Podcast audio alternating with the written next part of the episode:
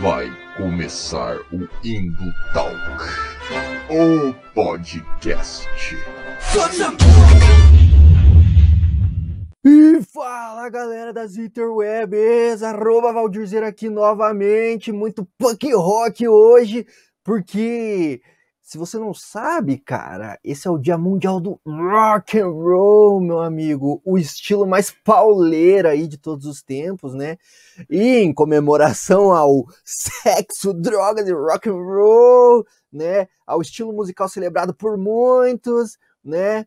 Que curtem o bom, o bom e velho sexo, drogas e valores da família tradicional do cidadão de bem.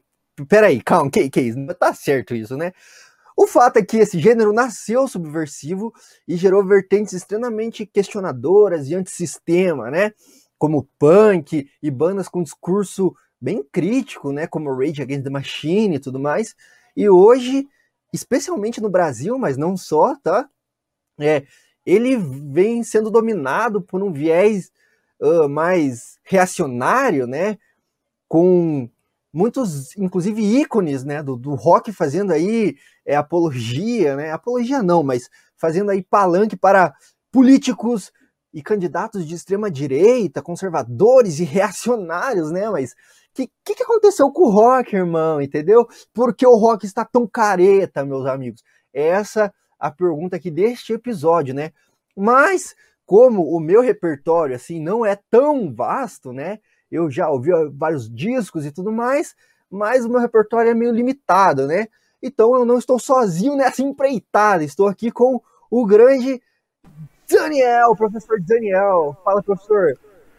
Fala, Valdirzeira, tudo bem? Boa. É, você tá dizendo aí que seu repertório não é tão vasto, porque você é um cara mais novo, aí você chama os, os Jurássico, né? Os tiozinhos do rock. Né? Isso mesmo. Os é. caras que estavam lá quando o rock foi criado. É, nem tanto, mas a, a, algumas coisas a gente viu acontecendo, sim, cara. Algumas Mas... coisas a gente viu acontecendo. Inclusive, continua, é, é, legal porque a gente consegue comparar né, e contrastar com certas coisas que estão acontecendo hoje, como conversaremos aí. É, eu também, é que o meu repertório de rock também é meio limitado. Eu tive uma época meio rockista, sabe? Ali no ensino médio, adolescência, que eu era mais rock wins, assim, e funk é lixo, outras músicas lixo e tudo mais, mas também hoje em dia já sou mais eclético, né? Então eu acabei perdendo um pouco do meu repertório rock and roll, assim. É, cara, não, eu, eu, eu sempre fui rock and roll, embora hoje esteja mais com essa cara de professor do que de roqueiro, mas o, o rock and roll tá na alma, né? E quando a gente vai tocar, a gente a gente incorpora ainda, até hoje, o, o espírito. O espírito que teoricamente era da rebeldia, né? Já não sei mais se é, se não é, enfim, vamos tentar dissecar isso daí. É, sobre isso que a gente vai conversar, né? Inclusive aí, tô aí com a minha camisetinha do Beatles. Beatles. Pra estar no clima, né, cara? É, dá pra falar muita coisa sobre os Beatles, né, cara? Sobre é, uma, uma banda que inclusive foi responsável pela contracultura nos anos 60, deixaram papais e mamães de cabelo em pé, né? Pelo teor das letras, pelo estilo revolucionário de se vestir, de se portar.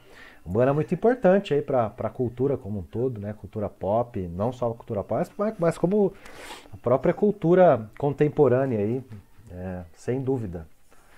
Total, né? Total. É. E aí o Vou deixar o professor se apresentar para quem não o conhece, né, que está chegando agora aqui no Indotalk, mas ele já participou aí de um outro episódio bem bacana também, nossa aqui, né, sobre cultura pop, ciências humanas, filosofia, que foi bem legal. E agora a gente vai falar sobre rock and roll, né? Mas eu vou deixar o professor se apresentar aí. Opa, eu sou o Daniel Palabesh, como o Valdir Zera já, já falou, sou professor da PUC Paraná, da Escola de Belas Artes doutor em filosofia, mestre em comunicação e semiótica e rock and roll, roqueiro aí desde criança, né? Desde que eu me lembre, desde tenra idade. É, tanto pesquisador sobre o tema, já escrevi bastante sobre o tema, já li muito sobre o tema e já toquei muito, né? Continuo tocando aí. É, então, desde final da década de 80, pelo que eu me lembro, assim, bastante antenado aí com que rola, né? É, é, de, de rock and roll no mundo. Justo, justo. Inclusive, quem quiser ver um som aí do professor recente aí em tempos de quarentena, home office, participou do festival da editora Patuá, né, professor? Verdade, é verdade. É porque eu vou aproveitar e vou fazer o jabá aqui, né? Acabei de lançar, um, tá, está saindo um livro, né, pela editora Patuá, meu novo livro chamado Toró. A editora Patuá, que é uma, é, uma valente editora aí, né, brasileira, super premiada, tá? então é uma alegria muito grande e aí rolou uma festa de 10 anos e eu fiz um, uns 10, 15 minutinhos ali, toquei uns Bob Dylan, Johnny Cash e tal. E é isso aí, né, cara? Quem também quiser ver mais, é... toco na banda Johnny Bigode, tem uns vídeos aí pelos YouTubes da vida. Toquei muito tempo na banda Dead Souls. Ah, cara, são várias bandas. Se eu começar a falar o nome aqui, não dá tempo, mas. E... É. Top, top. Eu vou aproveitar então fazer o meu jabá já pra gente tirar isso do caminho também e partir pro papo, mas a gente tá no www.indotalks.com.br, né? Lá tem muito artigo de opinião. É, a gente vai usar um, um, artigo que o professor escreveu aqui para um site também. E lá também, no nosso site, tem outros artigos de opinião, é, linkando cultura pop, filosofia com viés bem mais crítico, né? Afinal, a, o, o mundo está precisando de pensamento crítico, né? Nesse momento, assim. E a gente está no arroba Indutalks também. A gente está no Instagram, no Twitter, mas a gente está usando mais o Instagram. E também esse conteúdo e outros, todos os episódios do Indutalk, nosso podcast aqui, estão no Spotify, Deezer, Google Podcast. Então, você procura aí a gente no seu agregador de feed favorito e já segue a gente lá, já escuta todos os nossos conteúdos, tá? E não esquece, se você está no YouTube, de deixar o like, se inscrever no canal, ativar o sininho, comentar, compartilhar toda aquela palhaçada né, que tem que fazer aí para ajudar a gente, porque a plataforma não nos ajuda. Vamos lá, então eu peguei esse texto aqui do professor de 2018, foi publicado no site Escotilha, vou deixar o link aí também na descrição, comentário fixado, em algum lugar aí para a galera ler. Mas nesse texto, o professor vai falar que o rock foi talvez o estilo que mais experimentou mudanças, né? E faz sentido, uma vez que nas palavras do, do professor, o rock and roll representa a liberdade, né? E essa liberdade também de mudar. E, entretanto, ainda segundo as palavras do professor, é, foram constantemente ressachadas tentativas mais ousadas de diálogo com outras linguagens. E a busca pela pureza do rock foi eminente em diversos momentos da sua história, né? E aí eu quero começar perguntando assim, o que, que seria essa busca da pureza do rock, né? Na, na, visão do professor aí, e se isso já seria um indício da caretice dos, de muitos fãs de rock, né? É, Valdir, eu acho que na cultura tem uma coisa muito interessante, cara, que é essa busca pela essência, assim, sabe?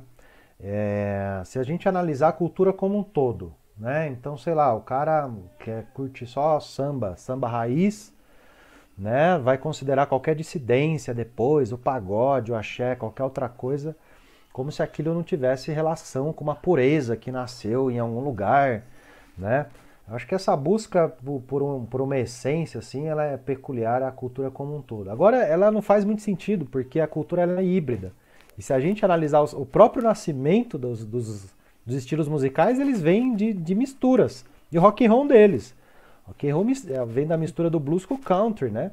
O country americano, que é, é bem diferente do que a gente entende pelo country né, brasileiro, por exemplo, mas você pega é, é, do Hank Williams lá, década de, de, de 40, né, depois Johnny Cash, década de 50, Johnny Cash, que, é, que era um cantor de country, Elvis, já do, do, do rockabilly, quase rock and roll ali, que andavam juntos, tocavam juntos. Né? Então é uma fusão de dois universos totalmente distintos, o blues dos negros, o country dos brancos, e essa mistura de ritmos que, que leva a nascer o rock and roll aí, né? Então rock and roll em si só já tem uma essência de, de mistura. É, mas me parece que o rock and roll ele desperta muitas paixões, né? Desperta muitas paixões. Eu não vi, pelo menos na minha percepção, pessoa que ouve determinados estilos musicais, ela ouve porque, cara, tá no rolê, tá na balada, tá tocando aquele som, acha legal, bota ali no Spotify. O fã de rock é alguém que pega o álbum, quer ouvir a discografia, ouve faixa a faixa, sabe o nome dos integrantes, né? É, o rock and roll sempre envolveu muita paixão, né? É um, é um, é um ritmo que ele sempre envolveu muita paixão e talvez também por, por envolver de forma muito exacerbada essa paixão, esse amor ao estilo aí, é, de alguma forma as pessoas tenham dificuldade de aceitar mudanças, né? Quando a gente é, a gente fica enfeitiçado, né? O fetiche, o fetiche vem do, da palavra feitiço, a gente fica enfeitiçado, é aquele fetiche de sempre ter uma coisa que é o mesmo de sempre, quando não tem, fica puto. Mas aí tem esse de si, tem Ramones, tem bandas que fizeram de forma muito genial a mesma coisa sempre, né? É, que pouco ou nada experimentaram e, e, por isso nunca tiveram muitos problemas, né? Agora bandas que realmente, cara, querem experimentar novas sonoridades e fazer um híbrido com outros ritmos, muitas vezes sofrem resistência aí por causa dessa busca né, pelo purismo da cultura, como se a cultura fosse uma coisa pura, que tivesse uma essência lá atrás só dela, e que se ela não, não fosse algo que está sempre se modificando, agregando, mudando e assim por diante. Viu, essa pergunta nem tá na pauta, mas eu, eu queria te perguntar uma parada que eu sei que você também é, é, é músico, né? Você também experimenta esse lado mais, tipo, criador, né? Não só é, consumidor ou só fã, né? Mas, tipo, é, o, o, caso que eu tenho, por exemplo, mais fresco na minha cabeça é o do Link Park, por exemplo, tá ligado? Que foi uma uhum. mudança muito grande, saca? Tipo, eles faziam um estilo muito pesado, muito cultural, e aí isso angariou muitos fãs, né? Que se, não só curtiram o som, mas se identificaram com a banda, né? Com a mensagem que ela passava, com o estilo, né? De vida mesmo. E aí, recentemente aí veio um, um álbum bem mais pop, bem mais soft, né? Bem menos pesado. E aí, muita galera diz que se vendeu, né? Perdeu a essência e tudo mais, mas até que ponto esse fetiche, assim, não, não limita a, a criação? Porque o, o, o, criador, ele não é esse cara estático, né? Que tá sempre na, na mesma vibe, sempre fazendo a mesma coisa. Ele quer experimentar, né, cara? É, aí eu acho, Valdir, que tem um paradoxo. Tem, tem o lance da experimentação, naturalmente, mas aí também tem o lance mercadológico, né? Então, grupos que ganham uma projeção muito grande, é, muitas vezes sofrem pressão de gravadores e começam a conquistar muitos fãs, às vezes começam a tornar suas, suas músicas mais acessíveis, uma, uma sonoridade mais pop. Nesse, eu não estou dizendo que é regra, mas muitas bandas fizeram isso. Né? O Metallica, um exemplo, né? que, que suavizou durante o período ali no lançamento do Load, desde o Black Album, foi lá, clipes na MTV, turnê mundial, os caras tiveram uma projeção muito grande e, e voltaram para o lado mais pop, porque naturalmente a indústria fonográfica também, ela, né, ela meio que pressiona isso, né, uma indústria que que está em crise, né, justamente porque a, a, a mídia física entra em crise, então tem outros meios de se produzir, criar é, áudio assim por diante, né? E publicar e compartilhar e tudo mais, as plataformas de streaming. Mas é. Tem uma criança aqui batendo na porta, por isso que eu me desconcentrei. É, é mas assim, a indústria, a indústria fonográfica. É, a indústria fonográfica ela é uma indústria que, que almeja dinheiro, né? Almeja lucro. Então, naturalmente, as, muitas vezes eh, as bandas, quando entram em grandes gravadoras, elas são conhecidas de uma forma e aí elas, de, de alguma maneira, vão tornando o som um pouco mais acessível. Né? Aliás, é muito difícil as bandas que permanecem do jeito que eram, né? É, assim, no, no, no, peso e tudo mais. Agora, por outro lado, claramente tem a, a liberdade criativa, né? Então, se a gente pega o Roots do Sepultura, que é um que eu cito no, no texto lá, inclusive, do, do hibridismo da, né, da, dessa mistura, cara, é um, é um álbum genial, é o Sepultura ali, gravando com tribo indígena, que é uma coisa totalmente brasileira, né? Então aquela percussão pesada. Então foram lá, gravaram com os índios, trouxeram é, Carlinhos Brown para cantar a música, Cé do Caixão, Zumbi, Lampião, elementos de cultura brasileira.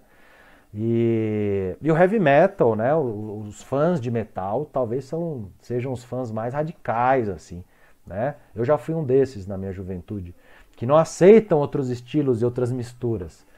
É, então, possivelmente bandas como Sepultura, quando vão gravar uma coisa percussiva, não vão ser compreendidas por uns, mas por outros vão ser é, considerados aí geniais, as pessoas que curtem outros ritmos. O, o, caso do Linkin Park já é um pouco mais distante porque eu não conheço tão bem a banda, né? Conheço os hits e tal, mas não conheço a discografia. Mas a gente tem casos muito interessantes, inclusive de bandas brasileiras, né? Só que a banda tem banda brasileira que já nasce dessa mistura.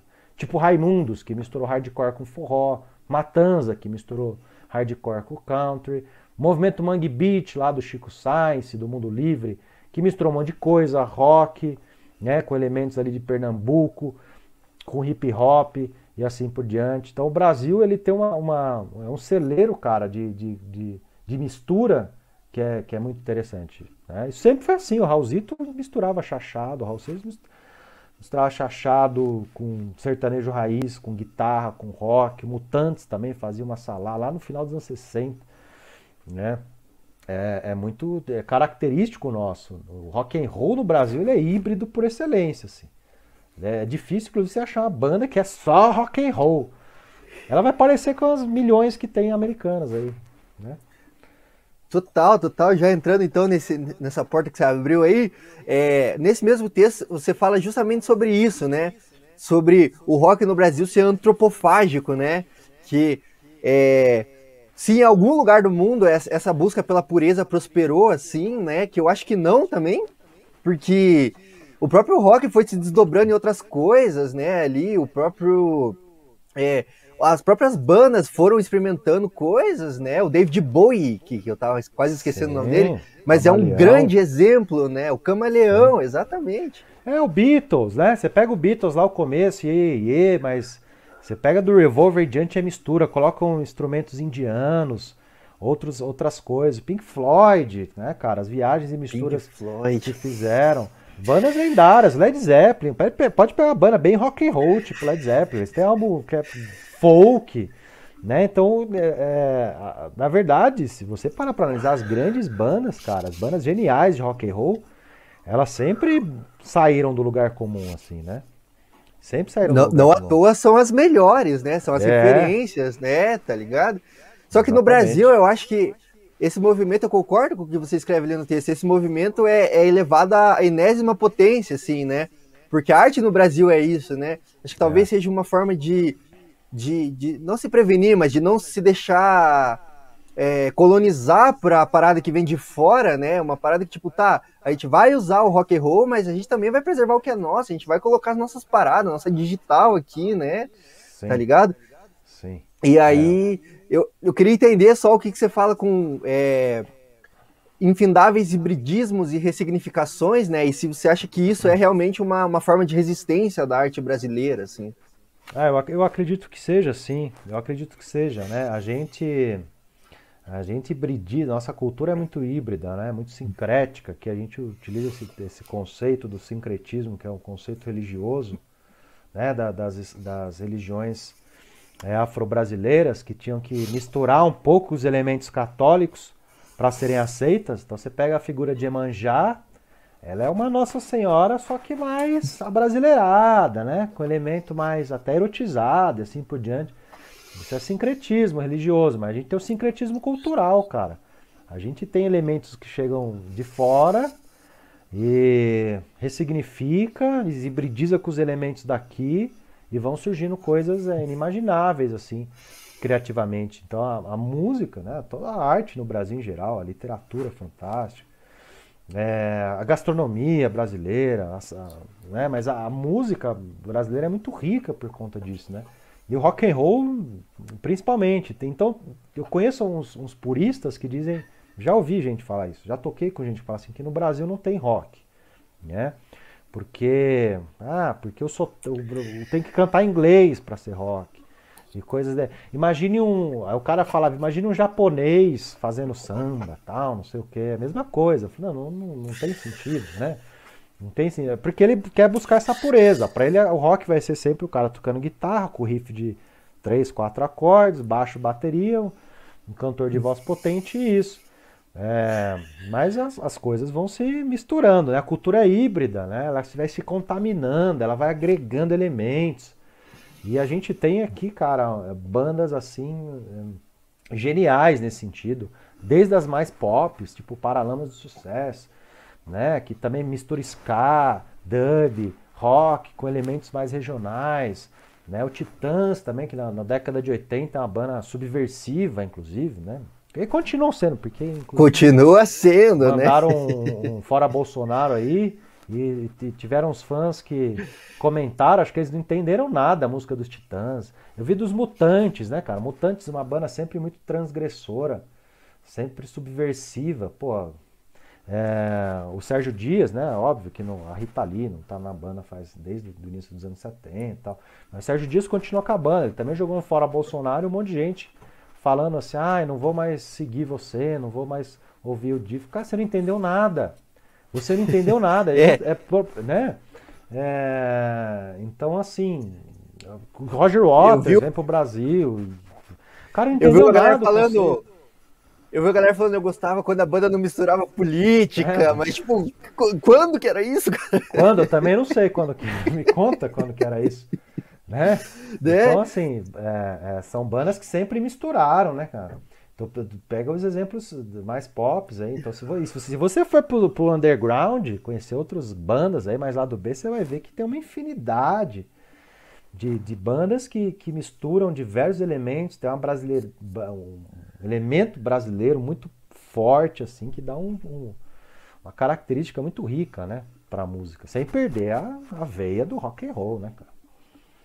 É, e eu acho que é isso que deixa a, a, a cena brasileira muito foda, né, cara? Porque, tipo, não perde essa essência, sim, mas consegue misturar e navegar em várias linguagens, né, cara? E no final sai um bagulho muito tesão, né, cara? Sim, sim, com certeza. Com certeza. E isso não só pro rock também, né? Eu vejo muita gente que é purista em outros gêneros também, né? Tipo, e, e não entendeu essa pira aí, né? Que, tipo, não. é justamente essa mistura que faz o bagulho ficar tesão, né? Não, não entendeu, cara. Não entendeu nada na realidade, né? É, a música, ela, ela é, é híbrida mesmo. Né? A música, ela é híbrida. Ela é, pega... Vou falar um cara do MPB, o Caetano Veloso. O Caetano Veloso já gravou de tudo, inclusive um disco de rock. Tem um disco do, do, da década passada chamado C. Caetano velhinho já, né? C. Cara, ele é mais pesado e transgressor do que quase qualquer outro álbum de rock que eu vi na década, né? É, então, assim, é, tem o, o, o, ele se permitiu a fazer isso na carreira dele, sabe? Pô, deu um, um, disco dele lá que é o livro, livros, que tem uma batida bem axé, assim. Eu lembro que a galera meteu pau na época. Pô, o Caetano Veloso gravando um álbum com batida de axé. Mas é um artista que se, que se permitiu experimentar, né? Independente do que você achar. Acho que isso é muito legal. Como David Bowie também fez isso. Né? O Queen, pega o Queen, que é uma, uma, banda fantástica. Os caras têm diversos elementos de música clássica, né? Pô, Bohemian Rhapsody tem ópera no meio, sabe? Uma coisa que, é muito distante do rock and roll, teoricamente, né? É, se você pegar o heavy metal melódico, bandas tipo Halloween, né, bandas lá que tem muito ali na Alemanha, na Europa, elas têm diversos elementos de escala de música clássica e assim por diante. É, então vai incorporando. E o heavy metal é um dos vários filhotes do rock and roll, né? Rock and, rock and roll tem diversos filhotinhos aí. Diversos, diversos. E dos mais, dos mais diferentes, né? Do punk, que é três acordes, Sim, ao progressivo, que é tipo. que é pff, matemática, né? Negócio complexo ao extremo, assim, né? É, é isso mesmo. É real, real. Então, quer dizer, o, não faz nem sentido encaixar, né? A gente comentou aí dos Beatles aí, né, também, que o cara começa no, no quadradinho ali, meio popzinho, daqui a pouco tá usando drogas lisérgicas e colocando cítara na música. Exatamente. É, e a banda que era mais consumida na época, né? Então, pô, se o Beatles fez isso, cara, e era um fenômeno pop sem precedentes, e talvez nunca mais vai ter outro, acho que não, cara. Acho que nenhuma banda vai impactar tanto a, a, tanto a música pop quanto a cultura como o Beatles fez. É uma, é uma coisa absurda, assim, é uma coisa absurda. É... Pô, se os caras fizeram isso, né? E tem o The Beach Boys na época, nos Estados Unidos, também fez isso. O Pet Sounds, né? O, que é um álbum que, que quase não tem guitarra, um monte de instrumento oriental, as complexidades das músicas. O Paul McCartney, quando ouviu que ele pirou pirou na batatinha e falou, meu, a gente tem um, tem um povo aí fazendo mais loucura que a gente, a gente precisa se espertar, né? então veja, né, cara, como experimento a possibilidade de, de buscar novas sonoridades, novos sons, foi importante, né, para que a coisa acontecesse do jeito que foi aí. Eu gravei um episódio recentemente, só que ele vai sair depois desse aqui, tá? Então, o que eu vou falar, eu vou falar no passado, mas quem vai assistir nem vai, nem vai ter visto ainda. Mas a gente estava falando sobre clássicos da literatura, né? Uhum. E aí a gente acabou entrando no, na literatura contemporânea também. E no Brasil também tem muito autor vivo hoje fazendo coisas fantásticas, né? Só que, é, inclusive, a gente entrou nessa seara de que quando a gente vai ver um, um, livro 50 reais e a gente vê, pô, é um autor nacional, deve ser uma bosta. Mas esse mesmo 50 reais, quando é para um livro gringo lá de fora, aí tá, tá barato, vale a pena, entendeu? E talvez isso seja um reflexo do nosso complexo de vira-lata, né? Não resolvido, assim. Não, e é... eu acho que isso. E eu acho que isso encaixa na, na, na música também, entendeu? Sim, tipo, sim. essas bandas nossas que experimentam, essas bandas nossas que trazem o rock, mas trazem uma identidade nossa aqui, fazendo uma sonoridade brasileira mesmo, não são valorizadas, mas uh, a banda lá de fora, quando faz uma parada um pouquinho parecido, ou minimamente experimental também, é vangloriado, a galera é. fala, meu Deus, gênio. É, cara, é isso mesmo. É... Aliás, a literatura contemporânea brasileira é riquíssima mesmo, e muita, muita dessas coisas é feita por editoras independentes, né? Se tem a Patuá, por exemplo, tem tantas maravilhosas aí. É, o, o, o, processo de edição, é, lógico que é muito mais caro, o volume é muito menor de impressão, né? Os caras não têm um marketplace gigantesco para vender, você vai deixar encarecer o livro, mas você tá comprando um livro de um cara que tem talento. A música é igual, né?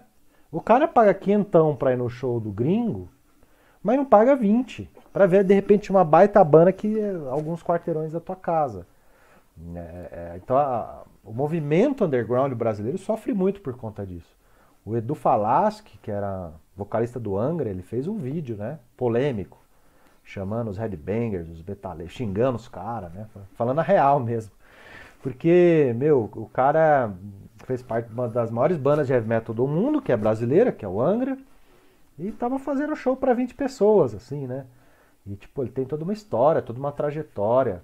É... E realmente é complexo. Esse, a, a, a gente tem uma riqueza muito grande que não é valorizada, né, cara? A gente tem autores fantásticos, tem bandas sensacionais, assim. Tem bandas sensacionais que tocam toda quinta no barzinho X, de graça. Você vai lá comer hambúrguer e assiste. Nem assim, às vezes, tem público. E banda que, de repente, já viajou Europa para fazer show, né? E assim por diante. É... Então é isso, cara, né? A gente você vê o pessoal comprando, às vezes, caríssimo, em pré-venda, certos produtos da música, assim, assim por diante, e não valorizando coisas que são muito ricas aqui no Brasil. É, é, muito duro, na real, viver de arte no Brasil, cara. É muito duro. Eu vejo amigos meus, músicos. Curitiba tem um celeiro muito grande, assim, de bandas. É, do movimento Psychobilly, por exemplo, um dos maiores do mundo. A gente tem o Psycho Carnival. Psychobilly é um, é um, é um estilo híbrido, que ele mistura rockabilly com punk, com uma coisa mais pesada, né? Com metal também. Então é um movimento bem underground, tem, que tem bandas fantásticas no mundo inteiro. E Curitiba é uma, tem, as, tem bandas que são referenciais, vão tocar no mundo todo. E, os, e a agenda dos caras aqui fica vazia às vezes, meu. Os caras não conseguem fazer show aqui, na própria casa, sabe? É, então é, é punk, assim. Os caras gravam vinilzão, uma coisa profissional, sabe? Tal lindo, edição prensada lá fora. É, e fica estocado às vezes, né? E a banda às vezes é muito melhor do que a, a gringa aí. Tanto é que as gringas abrem para eles quando vem para cá. Então é até o complexo é. da lata é realidade, sim. É, real, real, né? E o foda disso é que muitas vezes é propagado por gente que veste a roupa de patriota, né, cara? Isso Sim. que eu fico de cara, assim. Porque ele fala, não, essa galera aí é tudo esquerdista, comunista, gaysista, abortista, maconheiro, uhum. então é tudo que tem de ruim. E aí eu sou patriota, né, valores brasileiros tradicionais e não valoriza a cultura Não. local mesmo, né, cara? É, mas quem fala isso, cara, é um paradoxo, assim, é uma pessoa, é a gente que tem que fazer tratamento, sabe? Tem que fazer terapia. Porque quem fala isso, é, geralmente não, não valoriza. É o cara que vai xingar justamente o Gilberto Gil, o Caetano Veloso, a cultura é isso. Tá, tá pouco se, se fudendo para pro, in, pro indígena, né? É, fala que carnaval é só putaria. É o cara que não valoriza nada de cultural no país. Então, é o cara que tá falando, fala isso, que é o país, não sei o quê, mas bota o bonezinho lá, Make America Great Again, né? É. O Dudu Bolsonaro, por exemplo, é um exemplo. Disso. Dudu Bananinha, né? É, né? Dudu Bananinha. É. é, então, é. Embaçado. E aí, agora, já que a gente entrou nesse papo aí, eu queria trazer um pouco para esse lado, pra gente começar esse segundo bloco aí, pra ir pro, pra polêmica de vez, entendeu? É, faz sentido um rock careta? Quando que o rock se torna careta, né, cara? É, e aí eu pergunto assim, por quê? Quando que um gênero, um gênero que gerou o punk anarquista, que tem bandas como Rage Against the Machine, entendeu? Bandas como Pink Floyd, quando que esse gênero que tinha como lema sexo, drogas e rock and roll, ele vira essa coisa de conservador, essa coisa de reacionário e palanque para político de extrema direita, cara. Eu acho também, eu também me pergunto, porque tinha uns caras que cantavam umas putaria lá nos anos 80, tipo Roger, do Traje a Rigor, que agora é, um, é defensor, né? É. é. E não, eu acho que quando ele cantava A gente não sabemos escolher presidente, não era uma crítica, né? Era uma confissão. Assim, era uma tá confissão, ligado? é isso mesmo, né? A confissão. Putz, cara, eu... pior que eu não consigo, eu achava uma banda super divertida, assim, mas não consigo mais, né? É, ouvir. É, o Lobão também, é um cara que é considerado tão inteligente, tem um, um álbum fenomenal lá dos anos 80, uma obra-prima. Agora tá fazendo meia-culpa, mas tá, também acho que o problema dele é, é psiquiátrico, né? É, assim, cara, o rock and roll, rock and roll ele, ele nasce, né, de uma forma transgressora. Ele, então, se a gente vê os primeiros primeiras personagens, personalidades do rock and roll, Jerry Lee Lewis, piano, botando fogo lá. É, o Elvis era mais mais bonitinho, mais popzinho, tudo mais, mas também com uma postura diferente, né? É, Chuck Berry, é, Little Richard, né? Então, pessoas com, com, com, com perfis transgressores, subversivos, questionadores, os próprios Beatles, a postura do John Lennon, né? Um documentário fantástico, Estados Unidos versus John Lennon, maravilhoso. É, as próprias letras, Revolution, né? Uma das últimas músicas dos Beatles. A gente vê depois o, as bandas dos anos 70, né? Questionadoras, rock progressivo questionador já nas suas letras também, o Pink Floyd, The Wall questionando o governo. Depois o punk, não é no final dos anos 70, o movimento punk. É, se bem que tem coisas que a gente realmente não explica, né? Por exemplo, Ramones, das primeiras bandas punk, a gente tinha o Johnny Ramone, o vocalista, que era um cara progressista, e o Joey Ramone, desculpa, o contrário, Joey Ramone, o vocalista, que era um cara progressista, e o Johnny Ramone, guitarrista, que era um cara super conservador né? E aí tem eles, tanto é que eles ficaram anos sem se falar, porque teve uma treta, porque o Johnny depois casou com a mulher do Joey, na verdade começou a sair com a mulher do Joey enquanto tava com ele, é o famoso fura-olho, né? É... então assim, você vê uma banda punk como Ramones, com aquele visual, jaqueta de couro, jeans rasgado e tal, tinha um, tinha um integrante reacionário. No, no outro lado a gente o The Clash, que já tinha aquela já é, conduta... É, totalmente eh, contestadora, né? Uma banda maravilhosa, The Clash sempre foi uma banda progressista, contestadora e questionadora. Aí eu acho que no, nos anos 80, cara, a gente, então a gente tá passando aqui um rápido histórico, né? Linha do tempo. Nos anos 80, o, o rock começa a flertar muito com os elementos pop dos anos 80, que a gente não vai criticar aqui, porque a gente respeita os hibridismos, obviamente, do rock. Mas a gente começa a ver aquele uso de sintetizadores, outros coisas que são mais pop, assim, mais commodity, mais comuns. Eu acho que nesse momento algumas personalidades começam a tocar rock ou, ou estilos próximos a rock, ou que também façam rock, E de alguma maneira, aquela veia mais contestadora do punk do final dos anos 70, ela fica meio de lado, né? A gente entra num, sei lá, no movimento ali que vai ter as bandas mais góticas, tipo The Cure, Smiths, que já deixam de lado a contestação para uma coisa mais reflexiva da existência. Depois vem as bandas bem pop mesmo, né? É, que fazem essa, essa, essa mistura, tipo The Police, o Arraia, assim por diante. Eu acho que nesse momento, cara, nos anos 80, a, o, o, elemento mais subversivo, transgressor, fica de lado. O rock ele fica muito popular, assim, ou pelo menos a gente, as, as pessoas deixam ele muito popular. Eu acho que a partir daí, o rock, claro, sempre tem surgem bandas subversivas, né? Sempre surgem bandas que, que, que vão contestar, que vão quebrar paradigmas. Depois o grunge no início dos anos 90, o sei lá, para mim é o único último movimento assim mais né?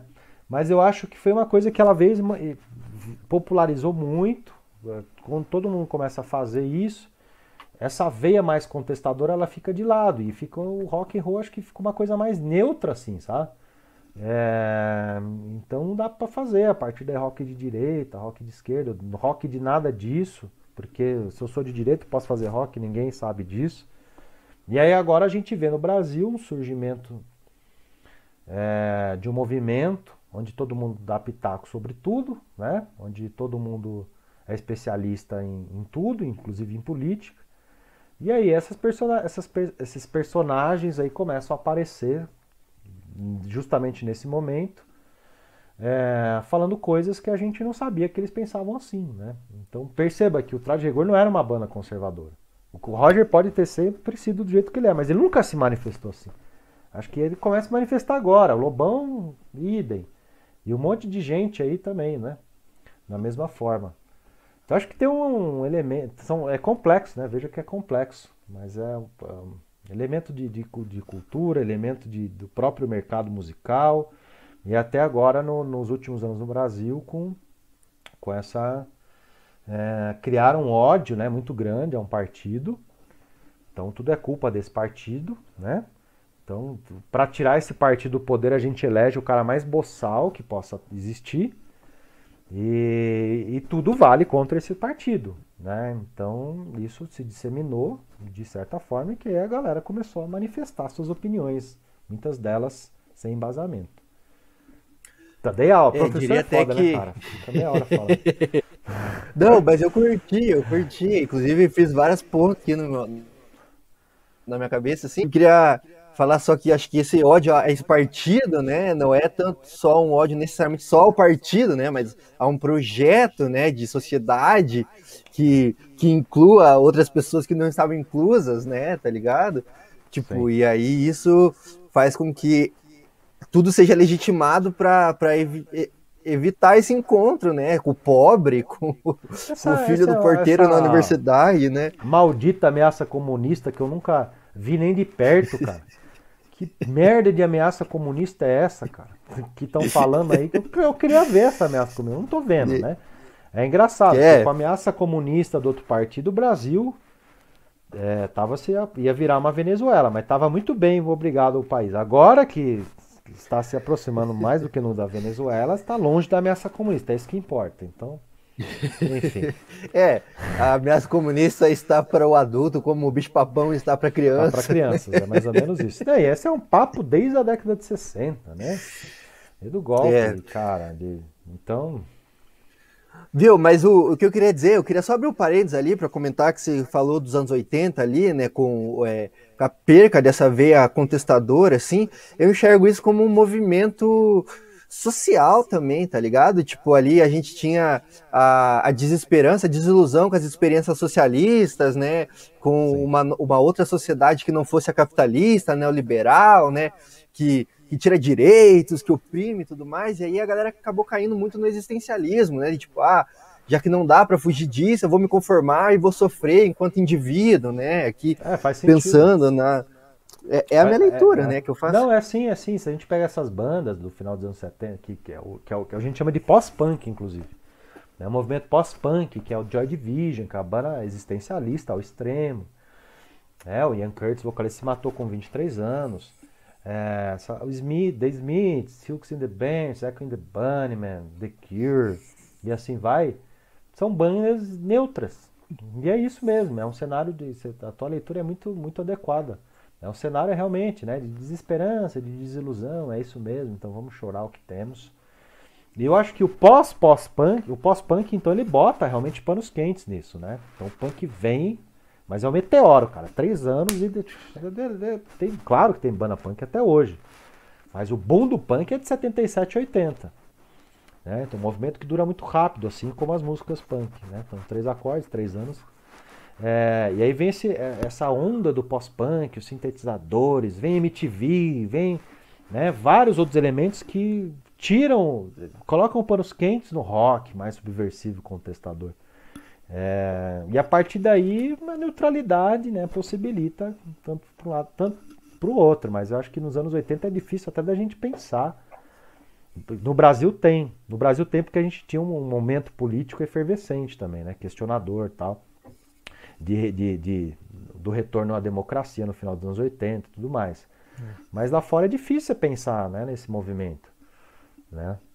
É, é, depois depois lá fora parece que... né? O tio lá nos anos é. 90, mas é uma coisa mais auditória, é uma coisa mais, né, diferente, de ajudar as pessoas, essa veia mais. Mas é uma coisa mais de, de usar visibilidade, não, né? Então. É, eu sinto, eu sinto isso, assim, que tipo, a filosofia também acabou se tornando mais existencialista, afinal não dava mais para fugir dessa sociedade capitalista, neoliberal e tal, então vamos reformar o indivíduo, que é o que dá, né? É isso aí. E aí isso reflete na arte, na música, e aí vem os anos 90 com, com uma, como é que eu posso dizer, com uma contestação mais polida, mais educada, assim, de, tipo, vamos ajudar o próximo, vamos fazer o bem e tudo mais, e não que não seja legítimo isso, né? Mas, é. e aí veio uma outra geração que aí fala, não, mano, o bagulho é hardcore mesmo, entendeu? Tanto pro lado quanto pro outro, entendeu? Tanto Sim. pra extrema direita quanto pra extrema esquerda, entendeu? Vai falar que o é. bagulho é isso aí. É, mas eu acho que isso aí é consequência desse momento de borbulha, de, de, de, da onde nós chegamos, né? De onde nós chegamos, na verdade. Então nós temos um, de um lado defensores de algo que está aí porque é, são totalmente avessos ao que tinha antes, e temos do outro lado o grupo de pessoas que podia estar descontente como com o que tinha antes, tinha motivos para estar descontente realmente, né? O governo PT é um governo cheio de falhas, muito crítico, inclusive, a vários elementos, não tanto a, a, a ponto de votar no Bolsonaro, jamais. É, mas que, tudo tem mas, limite, né? É, tudo tem limite, mas que estão vendo para onde estamos caminhando, né? Então, é, é, um momento, um momento de guinada à direita, um momento de mudança, de ruptura. É, e aí, naturalmente, gera essa efervescência cultural e vai respingar na música, né? Porque a música, ela, é, é, ela tem, sempre vai ter esse elemento de qualquer, qualquer forma artística. Né? Então você vai ver uma peça de teatro que é uma peça de teatro que é só uma história legal, que você vai assistir vai embora tal. Né? Uma pintura também, né? uma poesia. Mas também pode estar uma peça de teatro, uma leitura, uma poesia ou uma música que sejam, que tenham uma, uma, uma reflexão, né? um questionamento, um viés mais social e assim por diante. É o questionador do que está acontecendo aí. É, é um viés mais crítico, né? É. Exatamente. É, eu acho também. E eu acho aí, daí, para ir para outra pergunta que eu tinha aqui também, é que eu acho que essa sua leitura de que o rock ficou mais apartidário, assim, né? Mais, mais apolítico, né? Tipo, ele ficou. Perdeu essa veia crítica ali nos 80, né? Que para uhum. mim é o que possibilita essa guinada direita, entendeu? Tanto da sociedade quanto do rock, né? Porque Sim. quando a gente começou a falar lá em 2013 que era sem partido, que todos os partidos eram iguais, aí um, uma das causas disso é cair no que a gente tem hoje, né? No bolsonarismo e tal. E aí, para mim, o rock é a mesma coisa, entendeu? O rock é a mesma coisa. Quando o cara para de, de, de ser crítico e fala, não, eu não tenho lados políticos, né? Eu sou contra tudo e contra todos. Para mim, isso aí cai no colo da direita muito fácil, né, claro, cara? Claro. É, o rock and roll, indiscutivelmente, é o, é o ritmo mais, mais é, transgressor, mais contestador. Faz muito parte da história do rock and roll. Por quê? Porque ele desafia, o rock and roll desafia o status quo, né? o que está vigente, o que, que é o padrão. Então o rock and roll sempre teve sempre não, mas a gente sempre teve bandas que objetivavam questionar o que está aí. Pega uma banda como New York Dolls do, do, início dos anos 70, que é uma banda que todo mundo se vestia de mulher, né? É, cara, pro início dos anos 70 isso é muito chocante. Uma banda Chamada New York Dolls, as bonecas de Nova York, som pesado, sujão, que os caras se vestiam de mulher, batonzão, salto alto, né? É, o Kiss, por exemplo, que popularizou, mas também é, um, é um é visual que impacta, tem né? os caras de salto alto, maquiagem. Se bem que o Gene Simons lá do Kiss é um grande conservador, né? Mas, é, mas no final dos anos 70 era, tinha essa, essa, esse impacto, né? Diante das pessoas. É, então, assim, mesmo que seja uma coisa rebelde, juvenil, é, sempre fez parte, né? Tá certo que esses caras envelhecem, às vezes envelhecem, eu não sei porque eles encaretam muito. É... é, a galera envelhece mal, né? Envelhece mal, tem, uns que, tem outros que envelhecem bem, né? Deu o exemplo do Caetano Veloso, é um, é um senhorzinho que envelheceu muito bem, o Chico Buarque, o próprio... que envelheceu muito, muito bem. O próprio Roger Waters, né? Roger Waters, cara, um cara questionador, né? É um grande crítico, inclusive, ao bolsonarismo, e sempre fez questão de falar isso.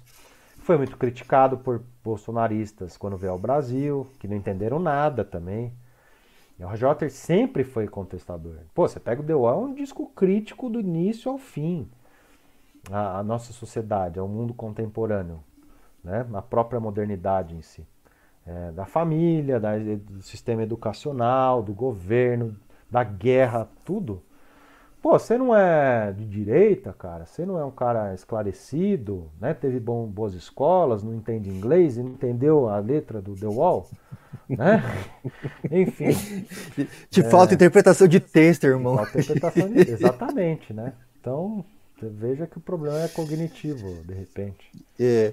E aí, falando disso, eu, é uma frase que eu escuto bastante, que eu já ouvi também, que eu acho muito ridícula, e aí eu gostaria muito de compartilhar, né, para não passar raiva sozinho, é, é que, assim, o, o rock é antissistema, né, como a gente está falando aí. E aí, hoje em dia, o sistema é esquerdista, né, é marxismo cultural, é comunismo, então, ser reacionário, ser conservador é, é antissistema, é o certo, é ser roqueiro raiz mesmo. E aí, pô, depois de tudo isso aí que você falou, tipo, essa galera não entendeu nada, né, cara, ah, tá ligado? Não, não, entenderam não, não entenderam não. É... é... Puta, eu não sei nem o que comentar, cara, porque eu, é, é, é isso é um malabarismo argumentativo, é uma falácia narrativa, assim, uma narrativa falaciosa, que não tem sentido algum, assim, sabe? Então você sempre, então o rock vai ficar trocando de lado. Tá? Então, se tiver sempre um governo de direita depois de esquerda, você vai trocando de lado. Aí vem um governo de. Entendeu? Cara, não tem sentido. Então, não tem lógica. Não tem lógica. Então, a cada quatro anos, vamos supor que a cada quatro anos. Vamos supor que nós estamos num modelo que a cada quatro anos uh, tem que entrar um representante progressista e um conservador. Então, daqui quatro anos, né, o rock vai mudar. Porque a gente tem que contestar o que está aí. Aí o rock foi conservador. A mesma banda, então não tem sentido. Né? Obviamente que não tem sentido. Nenhum. Você, tal afirmação. Você falar que você falar que essa premissa é baseada no marxismo cultural, que por si só já é um termo tão vago que cabe qualquer coisa e não qualquer quer dizer coisa. nada, né? Exatamente, uhum. é, não, é. não, qualquer coisa que. Qualquer marxismo, na verdade, qualquer citação marxista de quem não. De um, de um conservador dificilmente faz sentido, porque dificilmente esse cara leu Marx. Dificilmente esse cara entendeu a filosofia riquíssima de Marx, inclusive. Né?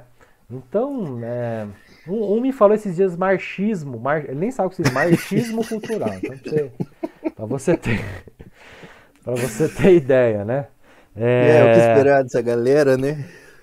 Então, né, eu falei, eu falei naquela outra conversa nossa, eu, eu fico triste quando eu vejo que o jovem não contesta. Eu não estou generalizando, eu sei, estou generalizando é ruim, mas o jovem que não contesta, cara, um jovem que não questiona as coisas, que, que tá pensando em, cara de 14, 15 anos pensando em ações, em investimento, né? É triste, o jovem tem que ter sonho, o jovem tem que ter. É o momento de você acreditar em, em utopia mesmo, sabe? É, de, nem com, ultrapassar os limites, no, de, no sentido de não colocar amarras.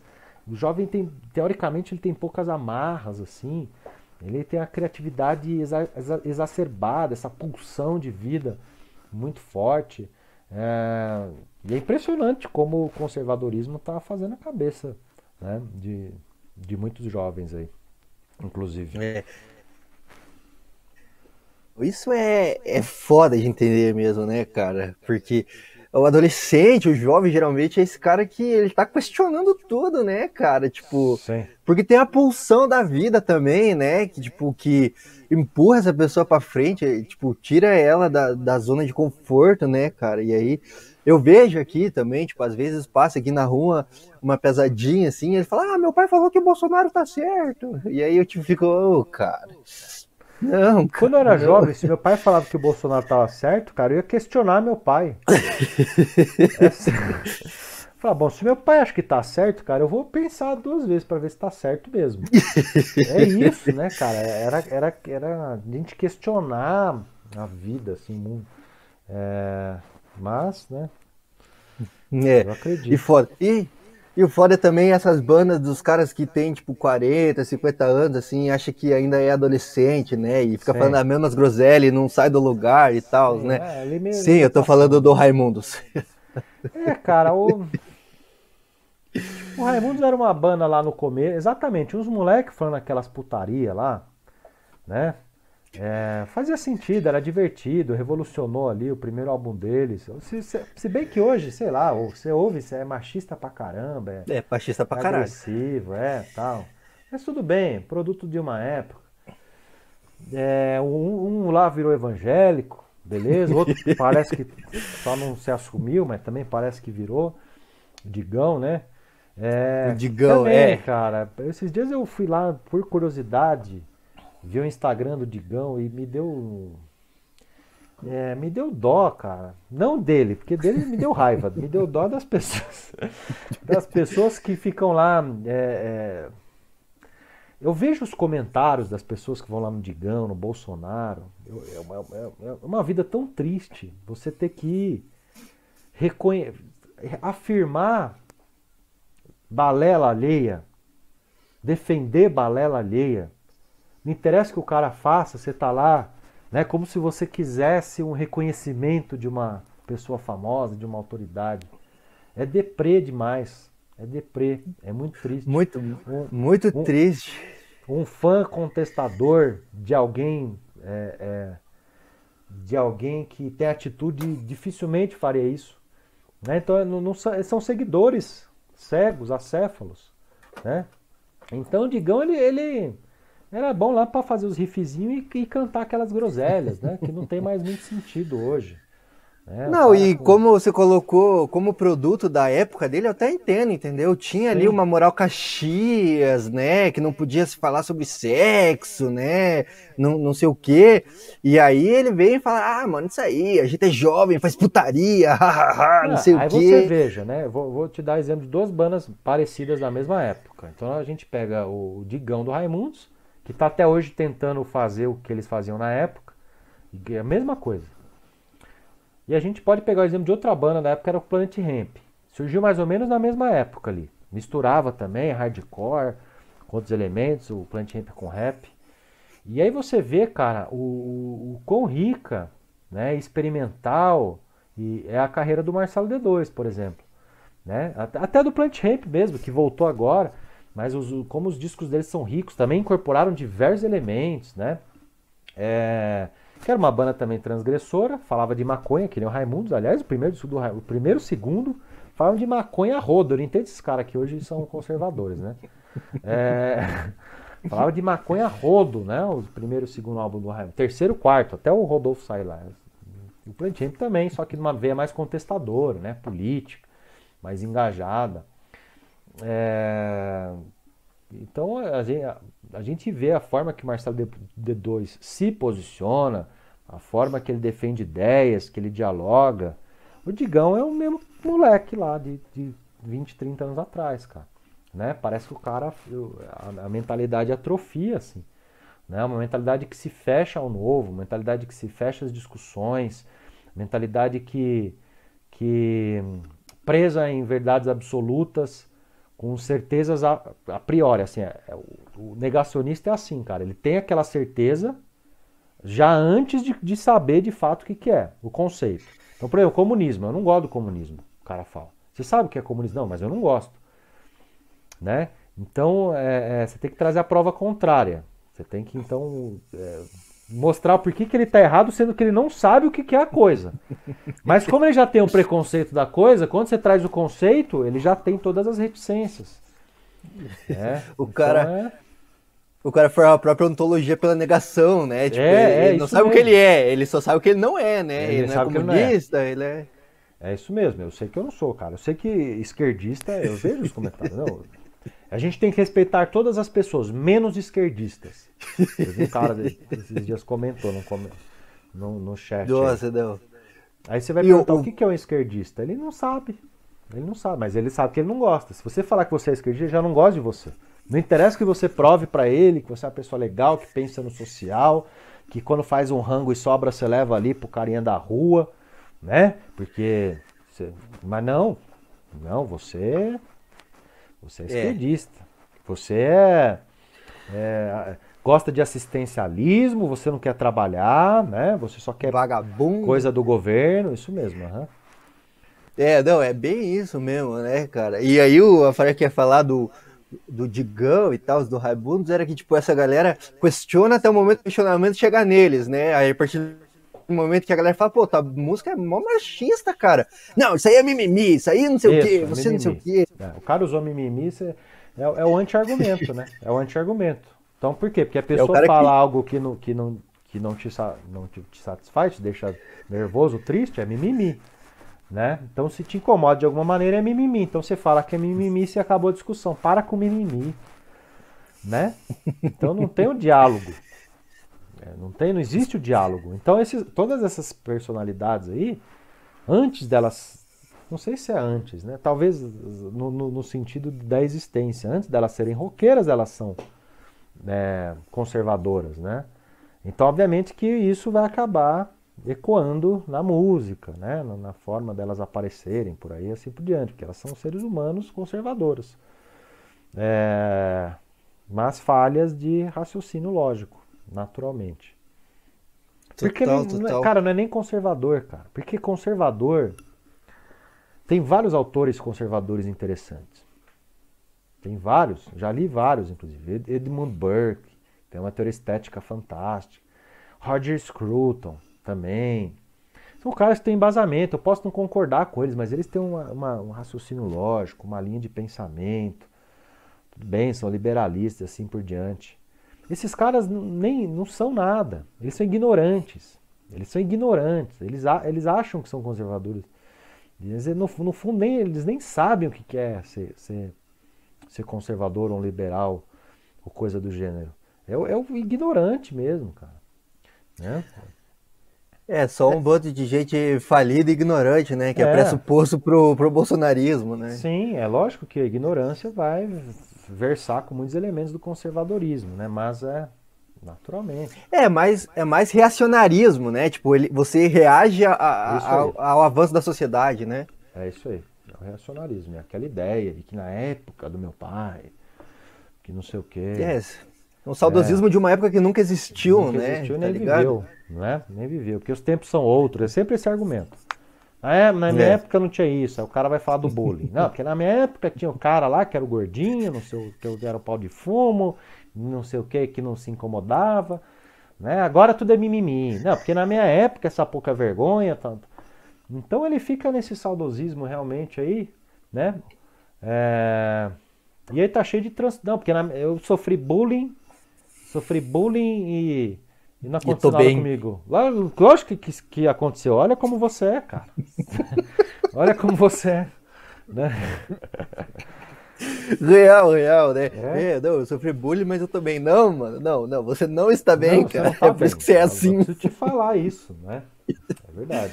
Total, total. E aí, desse papo aí, eu já lembro também que muito jovem, né? E a gente tava comentando aí que a gente não entende como é que o jovem pode ser reacionário, né?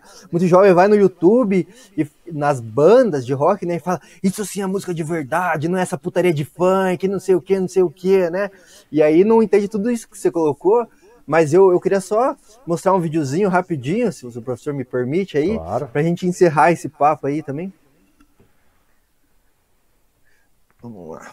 acho mais louco do Kraftwerk na história. Hoje, muito roqueiro. Roqueiro é tudo um, um chatão hoje em dia, né? Tudo conservador, direitista. Que é tudo. O rock é o contrário disso, cara. O rock é, é criar liberdade, é enfrentar as coisas. Mas hoje não. Roqueiro é tudo pai de família, direitista. E aí que eu fico pensando assim, que o roqueiro hoje tem mania de criticar o funk. O que que roqueiro fala? Que funk é a música que a letra não diz nada, que a dança é uma dança de putaria, batida é primitiva. Isso é o punk rock. Não, isso aí é o, é o Elvis Presley, cara. O Elvis, quando surgiu, o pessoal falava, ah, esse Elvis é a dança, É, o requebra o cabril, o quadril. A bunda. É. A letra Wababalu quer dizer o quê? Merda nenhuma, cara. O rock hoje no Brasil é o funk. E sabe onde é que surgiu o funk? Aí que é o mais louco.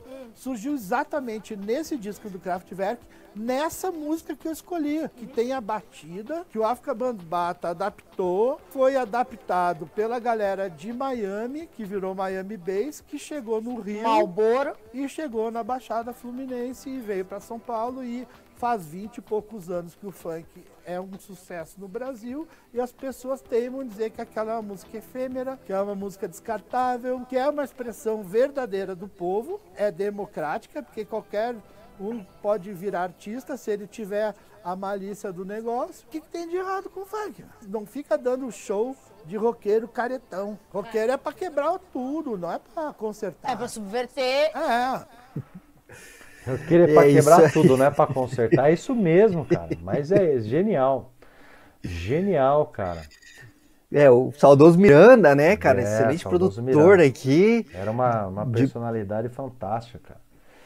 E deu a letra, né, cara? É bem isso, É. assim, essa galera política de extrema direita não entendeu nada, cara, o entendeu? tiozão, o tiozão boomer, roqueiro, conservador, é, o- é, o- é, o, é o cara.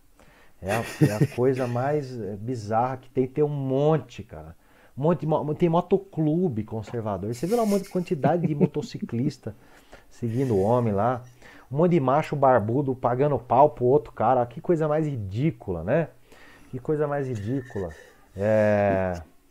Enfim, mas é- é- tem razão mesmo, é o tiozão roqueiro, é o tiozão roqueiro que a gente chamava lá em São Paulo, que é o tiozão roqueiro de galeria do rock, ficava só lá na galeria, lá, eu sou nada, só rock and roll, que nada. É a, é a mentalidade fechada, é limitação, é limitado, mas é limitado em tudo.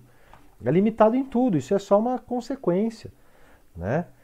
Eu, eu não sei se o funk é o novo rock, né, no Brasil, mas que, que ele tem o seu valor, tem. E eu não gosto, né? Eu não gosto de funk. Mas eu, cara, tenho todo o respeito. É um movimento autêntico, como ele falou. É um movimento que, que tem uma galerinha né, fazendo arte, contestando, inclusive requerendo. O que, que é o funk ostentação, cara? O funk ostentação é justamente contestar por que, que o moleque lá do centro urbano pode ter um, um tênis de mil conto e eu não? Por que, que o moleque lá do centro urbano pode tomar uísque com energético no rolezinho ou não? Tô na favela aqui, é só geral de polícia, né? Só situação crítica, é enchente, né? Traficante aqui o tempo todo, que é a minha referência no caso, pro, pro moleque lá, né? O meio dele. Então ele está contestando isso, né? Por que, que ele pode ter e eu não? O que, que ele tem de diferente de mim? É muito interessante, cara. É muito interessante. Até, o graf... Até a pichação ela nasce assim. A pichação nasce assim. A moleque também. Né? Depois, depois ela se difunde de outras formas. Mas é um moleque da periferia falando assim: não, cara, eu, você do- mora aqui no centro, nesse muro bonito, mas eu também quero deixar minha marca aqui, porque a minha vida é desgraçada lá. Né? Então tem uma A desigualdade. disputa rolando. pelos espaços urbanos, né? É, é isso mesmo. Então a- o funk é também uma, cara, é, um- é uma, é uma- é uma forma de, de buscar é, o funk ostentação, essas, essas letras assim, né, nesse sentido, nessa linha. É, mas a, o, a menina fala, é o punk rock, né? O ritmo primitivo. Cara, um monte de banda punk. A grande maioria, os caras não sabia tocar direito mesmo no começo. de, não sabe até hoje, às vezes desafinado. Mas era uma coisa é o que os caras conseguiam fazer, cara. E é um movimento autêntico. No funk é a mesma coisa. Né? Ele é democrático, ele é acessível. É... Mas jamais um roqueiro vai assumir isso, né? É, não entendeu nada, né? Que nem se falou limitado, tipo, limitado existencialmente, assim, o cara não enxerga nada, tá ligado? É só Sim. aquela verdade absoluta dele. E não entende que o rock, quando chegou aqui, tomava a prensa da ditadura, tá ligado? É isso mesmo. Então, Aliás, as... tem uma banda que mistura, mistura, ó, nem sei se existe, uma banda antiga que misturou funk com rock durante muito tempo, que é o The Fala, cara. É banda do Educar, que tocava, tocou, tá lá dos anos 90, e os caras já misturavam. Né? E eu lembro quando chegou no, no, no, Brasil o funk carioca. O funk carioca, não sei se era carioca, tá? Eu tô falando que esse estilo de funk. Não sei se era carioca, mas tinha um disquinho que acho que era Rap Brasil, um CD. Que tinha lá, eu só quero é ser feliz, andar tranquilamente na favela onde eu nasci. E eu era muito rock and roll, mas quando vi isso, cara, me gerou uma empatia foda, assim, cara. Porque era uma realidade diferente da minha. Né? O moleque tava cantando. A... E é isso, cara. Eu, só, eu quero ter orgulho eu, eu, eu nasci na favela, por que, que eu não posso também? Né? É, e é óbvio que prediza, difunde, tem balada lá em São Paulo que custa 300 pila para entrar, que só toca funk, pancadão, é. e assim vai, né? Vai, vai higienizando, né, a, é. o estilo, né? Sim. sim. O, o, rap também foi isso, né? Também. Ficou meio aceito quando o Gabriel Pensador, que é branco, né, começou a cantar sim. assim, e a galera falou, não, agora é aceitável. É, agora vai, né? É. Aí é, mas quando tinha raci... do...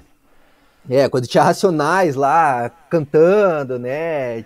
Os caras denunciando, aí não, aí é, não, é baixaria, não, é música começo, de, de bandido. Começo, é, o começo do Racionais era. O negócio era treta, cara. A galera tinha medo mesmo e tal. Aí depois ganharam uma projeção, né? Tal, aí gravaram a obra-prima, que é o Sobrevivendo no Inferno, que é um disco fantástico. É, que também, o rap sempre, rap sempre, eu não, não sei se tem rap de direita, deve ter, né? Mas o rap por si só tem, né?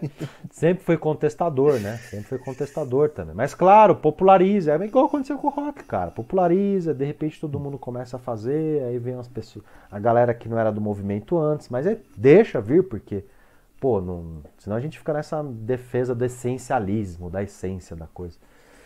Né? É... é... o bom é que populariza, né? E aí é. o ruim é que populariza. E aí muita Exatamente, gente pega é e vai ruim, fazer né? outra fita. É, é isso mesmo, cara. Isso a gente vai se reinventando. Só, só para encerrar, então, fazer umas considerações finais aqui. Diante de tudo isso que a gente expôs, assim, é, é uma pergunta aqui meio capciosa, mas vamos ver. O rock ainda tem salvação, vamos colocar assim? Tipo, dá para dá pra desendireitar o rock, desencaretar o rock? Ou esquece isso e vamos achar outros estilos. Às vezes me perguntam, né, qual o futuro do rock, cara? Ou se o rock tem futuro. Eu falo que o rock tem um passado, cara. E tem um passado muito bonito. Tem um passado muito bonito. O futuro eu não sei. Eu não sei, né? eu não sei realmente, cara. Se, o rock and roll sempre vai ter. Agora, do, do, da forma que foi, o ritmo revolucionário. Eu não sei se já chegou ao fim do ciclo e que outros vão surgir e fazer esse papel, sabe? É, os puristas jamais vão concordar com isso, porque jamais. Talvez, não sei, não sei prever. Né? O que eu vejo é que hoje, cara, o que a gente tem são reinvenções. É muito difícil encontrar bandas realmente originais. Tem bandas muito boas, né? Revivendo, revisitando, experimentando. É, mas me, me, parece, cara, que o, o, o, Como eu disse, o passado do rock é muito bonito. Me parece que, é o, que o rock ficou um pouco saturado. Né? A gente vai ter muitas bandas eh, talentosas ainda. É, que no que a gente entende de rock and roll vão continuar fazendo o que sempre se fez. Né? Talvez a gente entenda rock and roll por outras coisas a partir de suas misturas. Só que só abrindo a mente que a gente vai conseguir respeitar, entender isso. É isso aí, né? Vida longa aí é o rock and roll. É. é. Mas então é isso, professor. Obrigado aí pelo seu tempo, pela sua disposição de novo de estar aí com a gente, né, cara? Vou deixar aqui um espaço para você fazer seus merchans aí de novo aí, está com livro novo, quiser divulgar aí. É um livro momento. novo, Toró, Toró, na editora Patuá. É, tá em pré-venda, né? Um livro de poesias aí contestadoras, tá? É um livro de poesia para gente progressista. Se você é bolsonarista, não compre meu livro, que você não vai gostar, tá? É, então já aviso aí. É, tem a banda Johnny Bigode, né? Então a gente fez o um ensaio hoje, inclusive, depois de um ano. Mas procura a gente nas redes sociais aí. E é isso, vou indicar aqui um, um álbum, um, um disco de rock and roll, né? De rock and roll não, cara, vou indicar um contestador chamado Brasil. Um álbum chamado Brasil de uma banda chamada Ratos de Porão. É uma banda que é, mantém a veia. A gente não está falando de essência, não, porque os caras misturaram várias coisas já. Mas eles mantêm a veia contestadora. Né? Uma banda que até hoje é, tá, é uma banda muito importante né, para o Brasil. Né? E, e, e os seus membros, inclusive, são muito importantes para o movimento underground contestador. Brasil do Rato de Porão. Se você não tem tímpanos sensíveis, ouça esse disco e leia as letras. Top, top, excelente aí. Valeu, professor. Obrigadão aí de novo. Valeu. E, e é isso aí, tamo junto. Até a próxima. Até.